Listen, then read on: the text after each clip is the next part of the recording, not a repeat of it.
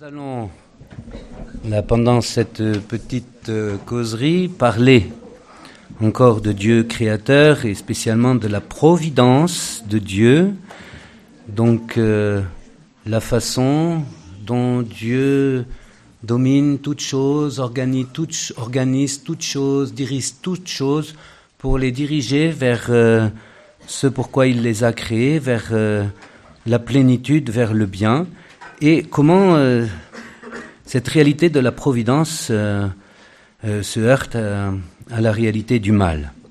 Alors, on va d'abord voir un peu le mal hein, et son amplitude. Et puis euh, nous parlerons euh, euh, de, de l'origine du mal. Hein, D'où vient-il Des créatures créées libres. Voilà. Et puis après de la réaction de Dieu. Voilà. Voir comment Dieu réagit en face de la réalité du mal, comment il est victorieux du mal, et puis aussi, enfin, comment il nous appelle, nous, à collaborer à œuvrer avec lui pour que le bien l'emporte. Hein, donc euh, cette causerie euh, euh, doit être assez, on va dire, existentielle, c'est-à-dire qu'elle touche notre existence, notre vie, et elle doit nous engager dans cette merveilleuse aventure divine pour que triomphe le bien hein, et que le dessein de Dieu puisse se réaliser. Alors dans le premier article du Credo, nous disons Je crois en Dieu le Père Tout-Puissant. Dieu est Tout-Puissant. Et puis Saint Jean nous dit aussi Dieu est amour. On a du mal à concilier ces deux vérités avec la présence du mal.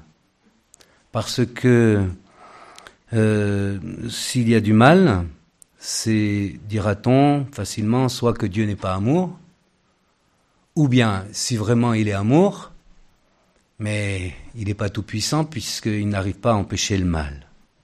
Hein? Alors euh, c'est une réelle difficulté à laquelle l'homme, se heurte. Hein? Voyons quelques expressions du mal. Je ne vais pas parler du mal dans la nature, tout ça, euh, euh, pour me centrer sur le mal humain hein, et essentiellement sur le mal moral, qui est de loin le plus grave. Hein, et le plus scandaleux. Alors vous avez la réalité du mal donc euh, qui, euh, qui, affecte l'homme.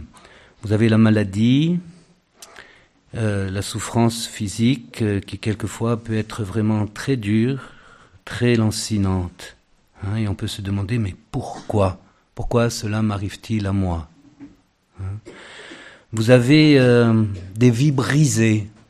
C'est très dur quand vous vous êtes donné à telle ou telle personne et que vous avez vraiment donné le meilleur de vous-même, et que vous vous heurtez à un échec, à une trahison, c'est dur. Voilà, c'est un mal très grand.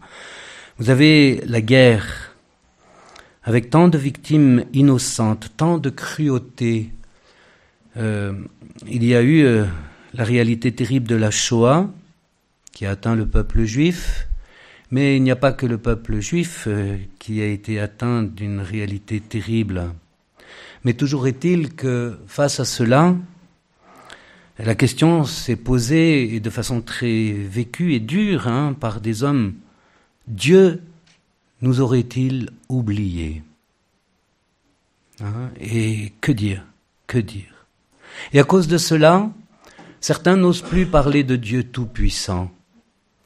Entendu à l'occasion. Vous avez les oraisons liturgiques qui commencent par Dieu éternel et tout-puissant. Et on a du mal à le dire, parce que s'il est tout-puissant, mais enfin, comment peut-il tolérer des choses pareilles? Alors on dit euh, tout-puissant d'amour. C'est une façon d'esquiver la chose. Et puis, euh, vous savez, un jour, euh, parler avec une personne, voilà, de 90 ans par là, elle faisait cette réflexion euh, très juste, hein, grande sagesse. Elle était bien malade et puis bon, à l'approche de la fin, et elle euh, disait tout ce qui finit est court. Et en parlant de cela, elle évoquait aussi sa souffrance. Tout ce qui finit est court. Alors vous avez bien sûr la guerre, les, victimes innocentes, c'est terrible, mais encore on peut se dire, euh, bon, tout cela sans du tout diminuer, c'est, pour le vivre ça peut être terrible, ça finira, et puis peut-être qu'il y aura autre chose après.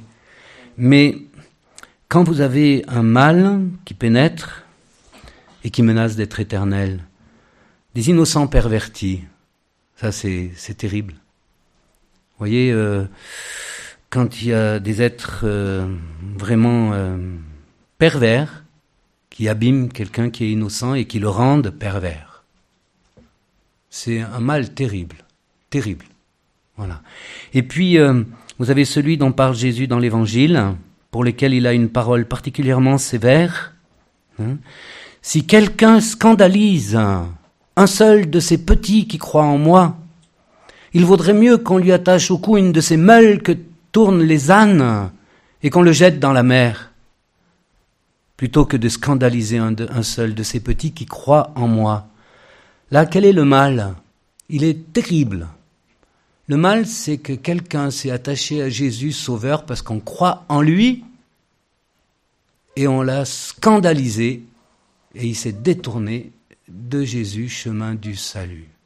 C'est un mal épouvantable, vraiment épouvantable. Voilà. Alors, que faire? Que faire? Face à cela, euh, eh bien, regardons euh, D'abord l'origine du mal. Le mal ne vient pas de Dieu. Dieu est amour, Dieu est bon, Dieu est créateur, tout ce qu'il avait fait était bon. Hein? Et Dieu a créé l'homme, les anges aussi, des créatures libres. C'est euh, un beau don que la liberté. Mais prenons un exemple. J'ai une moto, je traverse un village à grande vitesse et j'écrase un petit enfant qui meurt. Bien. Qui est responsable? Est-ce que c'est Dieu? Ou est-ce que c'est celui qui allait franchement trop vite avec sa moto alors qu'il avait tout ce qu'il fallait pour ralentir? Dieu a donné ce don de la liberté. On en a mal usé il y a des conséquences. Alors peut-être voudrait-on que Dieu fasse un miracle à chaque fois pour empêcher les mauvaises conséquences de nos actes C'est de demander à Dieu de nous supprimer notre liberté. Eh bien Dieu ne supprime pas notre liberté. Hein euh, euh, et au contraire, même en profondeur, quand on regarde, nous sommes quand même bien contents de ne pas être des chiens, qui n'ont pas de liberté spirituelle. C'est mieux d'être un homme. Et on ne va pas faire ce reproche à Dieu de nous avoir créés hommes. C'est bien. Hein. Donc, c'est bien d'avoir été créé libre. Voilà. Mère Marie-Augusta disait vis-à-vis de la liberté. La liberté a été le plus beau don de Dieu aux âmes fidèles. Un don merveilleux. Mais l'arme la plus redoutable pour les autres. Quand on l'utilise mal, ça peut être catastrophique. Alors le mal vient des créatures libres, qui usent mal de ce don si merveilleux qu'est la liberté. Et euh, quand on fait le choix du mal, on va dire c'est absurde, inintelligible. Hein? Euh, Benoît XVI, euh, dans ses catéchèses sur Saint Paul, en particulier quand il commentait l'Épître aux Romains au chapitre 5, sur le Christ et Adam, voilà, disait ceci vis-à-vis de la réalité du mal, hein, que le mal est un mystère de nuit, de ténèbres, mais qui est encadré de deux mystères de lumière. Le premier mystère de lumière, c'est euh, la création. Dieu est bon et il crée toutes choses bonnes. Et puis est venu le mal par le mauvais usage de la liberté, un mystère de ténèbres. Et puis un autre mystère de lumière qui vient, c'est Dieu qui vient guérir l'homme avec le Christ mort et ressuscité, et qui est vainqueur du mal. Et il disait aussi, nous voyons un fleuve de bien avec des saints Hein. et ce fleuve de, de lumière vient du Christ, il est présent et il est fort. Alors le mal est un mystère de ténèbres, c'est-à-dire inintelligible, ce n'est pas logique. Si on veut l'expliquer totalement, totalement, hein, ce n'est pas possible. Parce que c'est absurde. Se révolter sous prétexte qu'on est libre, contre celui qui m'a donné ma liberté, mais c'est suicidaire. C'est au contraire en lui rendant ma liberté que j'ai toute chance que ma liberté s'épanouisse pleinement. Il m'a fait confiance en me créant libre, mais le plus beau, la plus belle réponse, c'est de dire au bon Dieu, Seigneur, vous m'avez fait confiance, eh bien moi aussi je vous fais confiance, je vous donne ma liberté librement pour être avec vous, vous obéir. C'est franchement beaucoup plus logique que se dresser contre celui qui est la source de tout bien. Hein. non, non, le mal est absurde. Voilà. Alors, Dieu nous a créés libres et il respecte notre liberté. Ça, c'est extraordinaire. Extraordinaire. À sa place, nous n'aurions pas respecté autant la liberté. C'est sûr. On aurait dit, là, stop, ça s'arrête, ça va trop loin. Je ne supporte pas. Mais Dieu, il nous a fait un don et il ne revient pas en arrière. Il le respecte jusqu'au bout, même si les conséquences sont terribles. Il a fait ce don. Mais alors maintenant, il faut se poser la question. Parce qu'il y a la réalité du mal, c'est bien beau, la liberté, oui, mais si vraiment ça aboutit à des choses épouvantables et puis un engrenage du mal dont on arrive à ne plus du tout pouvoir se sortir parce que c'est assez contagieux, se poser la question, mais que fait Dieu? Que fait Dieu Est-il silencieux Ignore-t-il cette réalité Alors, regardons l'histoire et regardons ce que Dieu a fait. D'abord, pour comprendre ce que fait Dieu, une première réalité, c'est que Dieu est réellement affecté par le mal. Dans le catéchisme, et c'est la grande tradition de l'Église, il est dit que le péché est une offense à Dieu. Donc Dieu est réellement affecté, offensé. Jean-Paul II, dans son encyclique sur l'Esprit Saint, Dominum et Vivificantem, au numéro 39, rappelle que le péché est une offense faite à Dieu et il demande qu'est-ce qui correspond en Dieu à cette offense. La conception de Dieu comme un être très parfait, c'est normal, il est tout puissant, exclut une souffrance qui viendrait de manque en Dieu. Il ne peut pas y avoir de manque en Dieu. Mais il y a un amour du Père qui, face au péché de l'homme, réagit selon le langage biblique jusqu'à dire Je me repens d'avoir fait l'homme. Ça, c'est ce que dit la Bible au moment du déluge, avec euh, au temps de Noé, où il est dit que les hommes avaient une sorte de frénésie du péché pour aller de plus en plus loin dans le péché. Avec un certain langage anthropomorphique, il y a cette expression Je me repens d'avoir fait l'homme. Hein, un retentissement en Dieu du péché, du mal. Dieu est affecté réellement. Alors, que fait Dieu? Que fait Dieu. Pour réagir face à la présence du mal, nous aurions pu imaginer un Dieu tout-puissant, vous imaginez un grand fleuve de boue, avec des hommes qui sont dedans, qui s'enlisent, et puis le bon Dieu, qui n'est pas du tout atteint par la boue, avec une petite pincette, il vient en cueillir un, mais sans se salir les mains, et puis un autre, etc. Très bien, très bien. On pourrait prier un tel Dieu, mais on pourrait lui dire, Seigneur, vous nous tirez du mal, mais vous ne savez pas ce que c'est que de souffrir. Vous ne pouvez pas comprendre notre situation. Vous êtes étranger à cela. Mais ce n'est pas ce qu'a fait Dieu. Dieu est rentré dans l'histoire de l'homme, marqué par le péché et marqué par le mal. Et il a affronté le mal. Comment? En se faisant lui-même victime du mal. Hein? il a endossé sur lui les conséquences du mal et il l'a renversé. On voit dans l'Évangile, donc euh, même si cela est commencé dans l'Ancien Testament, c'est avec Jésus que c'est au maximum. Jésus va au désert, poussé par l'Esprit Saint pour être tenté par Satan. Et il a vaincu toutes les tentations, à tel point que Saint Luc nous dit, le diable ayant épuisé toutes les formes de tentation se retira jusqu'au moment fixé. Jésus a vaincu. Il a été affronté par le mal.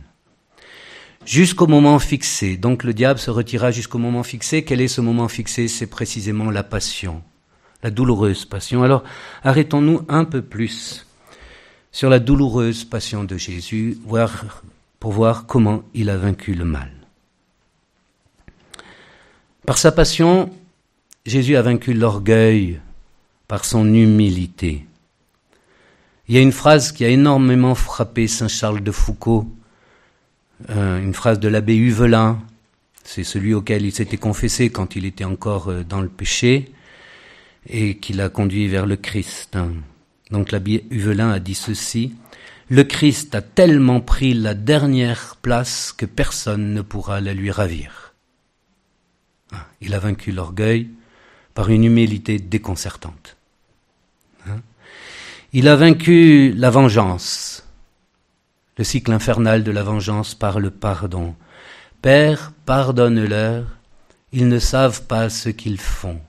Et ils trouvent même le moyen d'excuser ces bourreaux. Ils ne savent pas ce qu'ils font. Et cela a touché énormément quelqu'un, un des larrons qui était crucifié avec Jésus. Puisque quand l'autre larron euh, blasphème contre Jésus, le bon larron lui dit, mais pour nous c'est justice avec ce que nous avons fait, mais lui il n'a rien fait de mal. Il proclame son innocence. Et il dit, Jésus, souviens-toi de moi quand tu viendras dans ton royaume.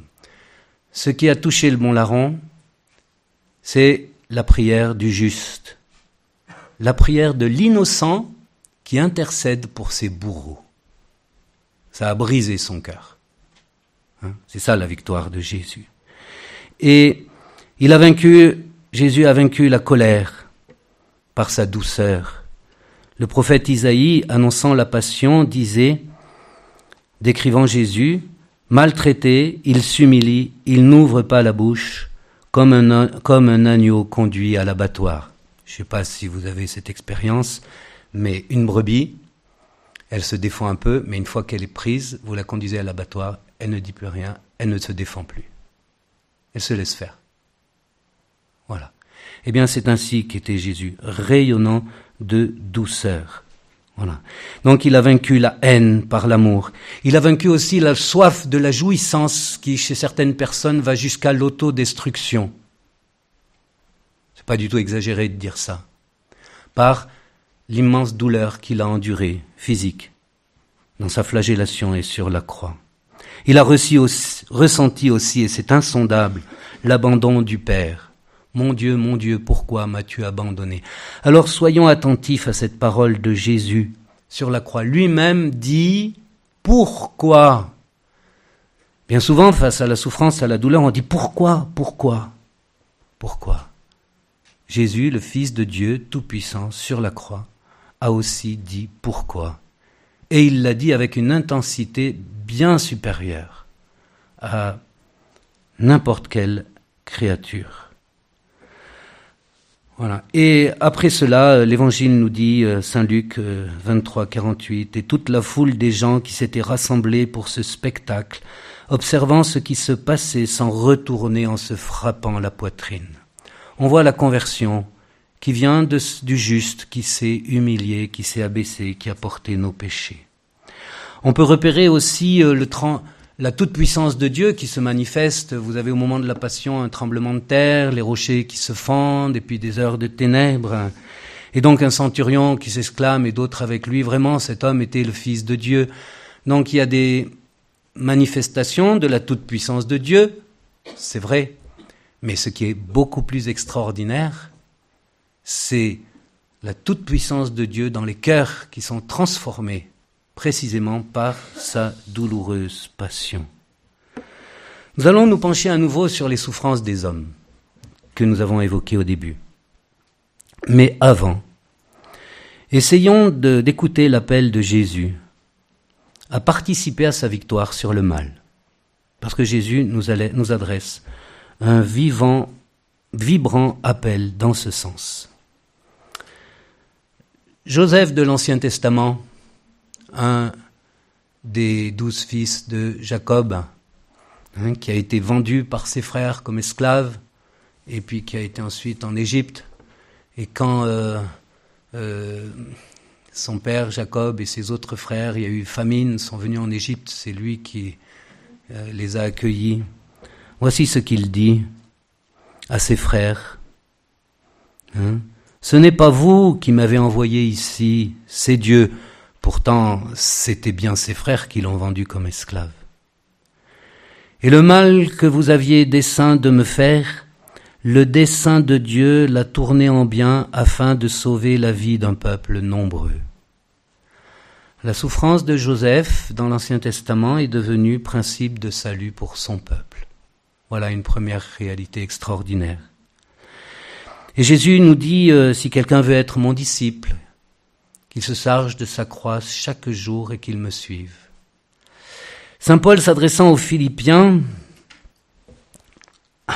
ose leur dire, en 1, 28, 29, Dieu vous a fait la grâce non seulement de croire dans le Christ, ce qui est déjà extraordinaire, mais aussi de souffrir pour lui. C'est un peu choquant on va essayer de comprendre. Et il dit lui-même en Colossiens 1, 24, Je trouve la joie dans les souffrances que je supporte pour vous, car ce qu'il reste à souffrir des épreuves du Christ, je l'accomplis dans ma propre chair pour son corps qui est l'Église. Saint Paul comprend très bien qu'il doit suivre le Christ pour participer à la victoire sur le mal. Bernadette de Lourdes, entendu cette parole de la Sainte Vierge, je ne vous promets pas d'être heureuse en ce monde, mais dans l'autre.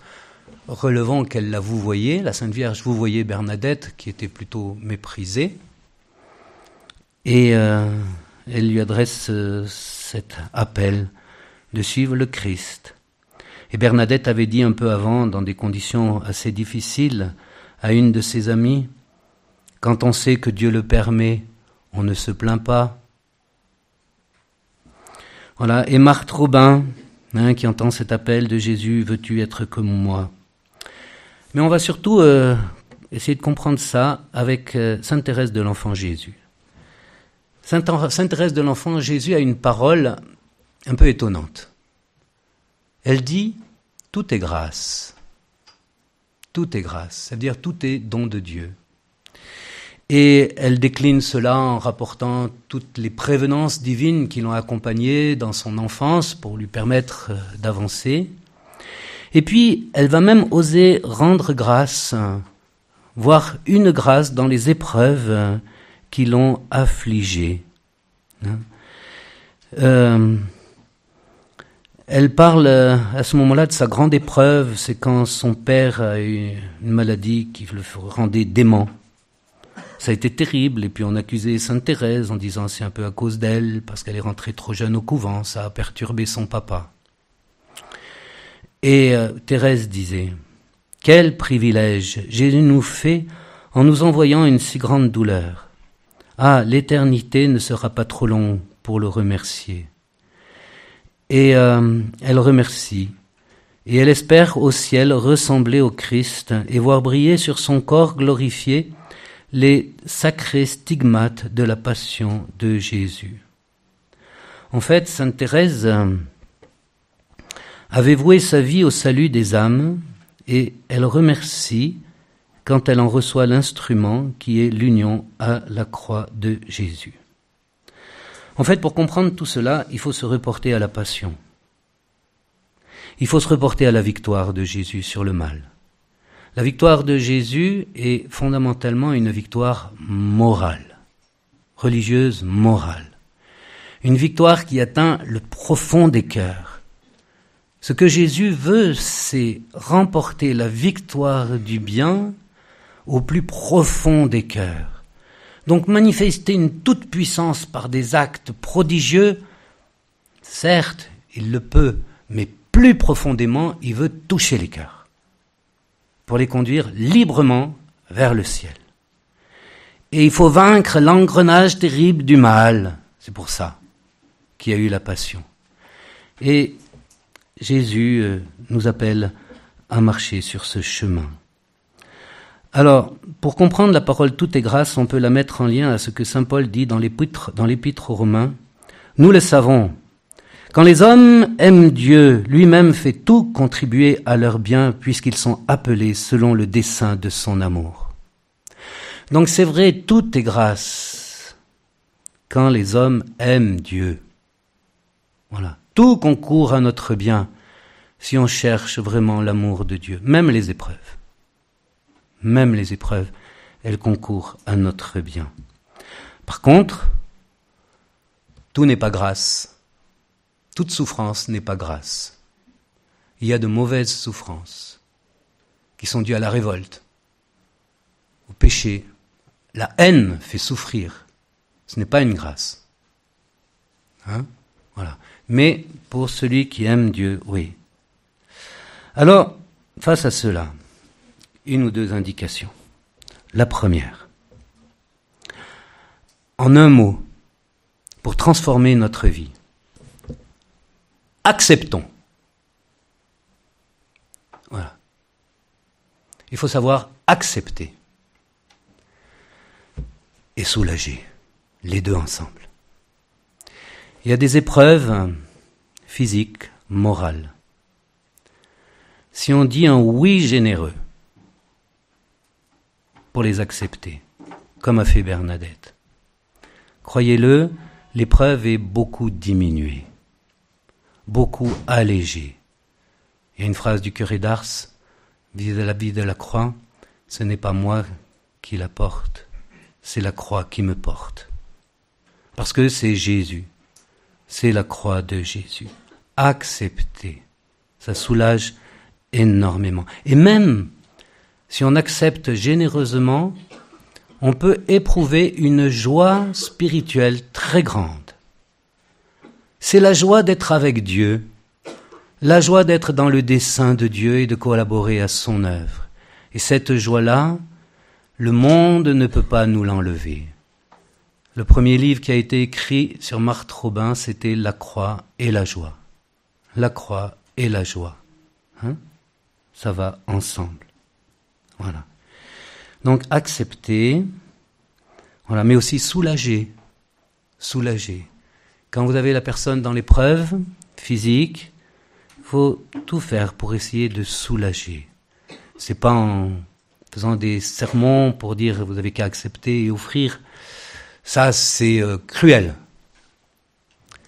Il faut d'abord soulager, aimer profondément, avoir l'attitude du Christ et on peut aider ensuite. Si on souffre avec la personne, on peut l'aider par notre attitude euh, à ce qu'elle fasse beaucoup de bien. Et même ce qui se passe, bien souvent, vous en avez sûrement eu l'expérience. Tel ou tel malade très éprouvé, c'est lui qui réconforte son entourage. Hein? Ou tel ou tel malade, pense à une femme qui a été très très éprouvée par un cancer et qui disait, pour rien au monde, je voudrais ne pas avoir traversé ce que j'ai traversé. Après l'avoir vécu. Voilà. C'est, elle avait accepté. Son cœur euh, s'était épanoui d'une façon très belle. Vous voyez, accepter, soulager. Voilà. Et puis, euh, revenons brièvement sur quelques souffrances. Donc, euh, on a parlé de la maladie. On vient d'évoquer, faut dire ce qui est beau, voyez? La maladie, on vient d'évoquer ces personnes qui l'ont très bien vécue. Jean-Paul II, au début de son pontificat, s'est adressé aux malades pour leur demander de porter sa mission. Benoît XVI, quand il est venu à Lourdes, c'est adresser aux malades humblement et respectueusement. Humblement et respectueusement. Parce que vis-à-vis d'une personne qui souffre, il faut beaucoup de respect, beaucoup de, de délicatesse.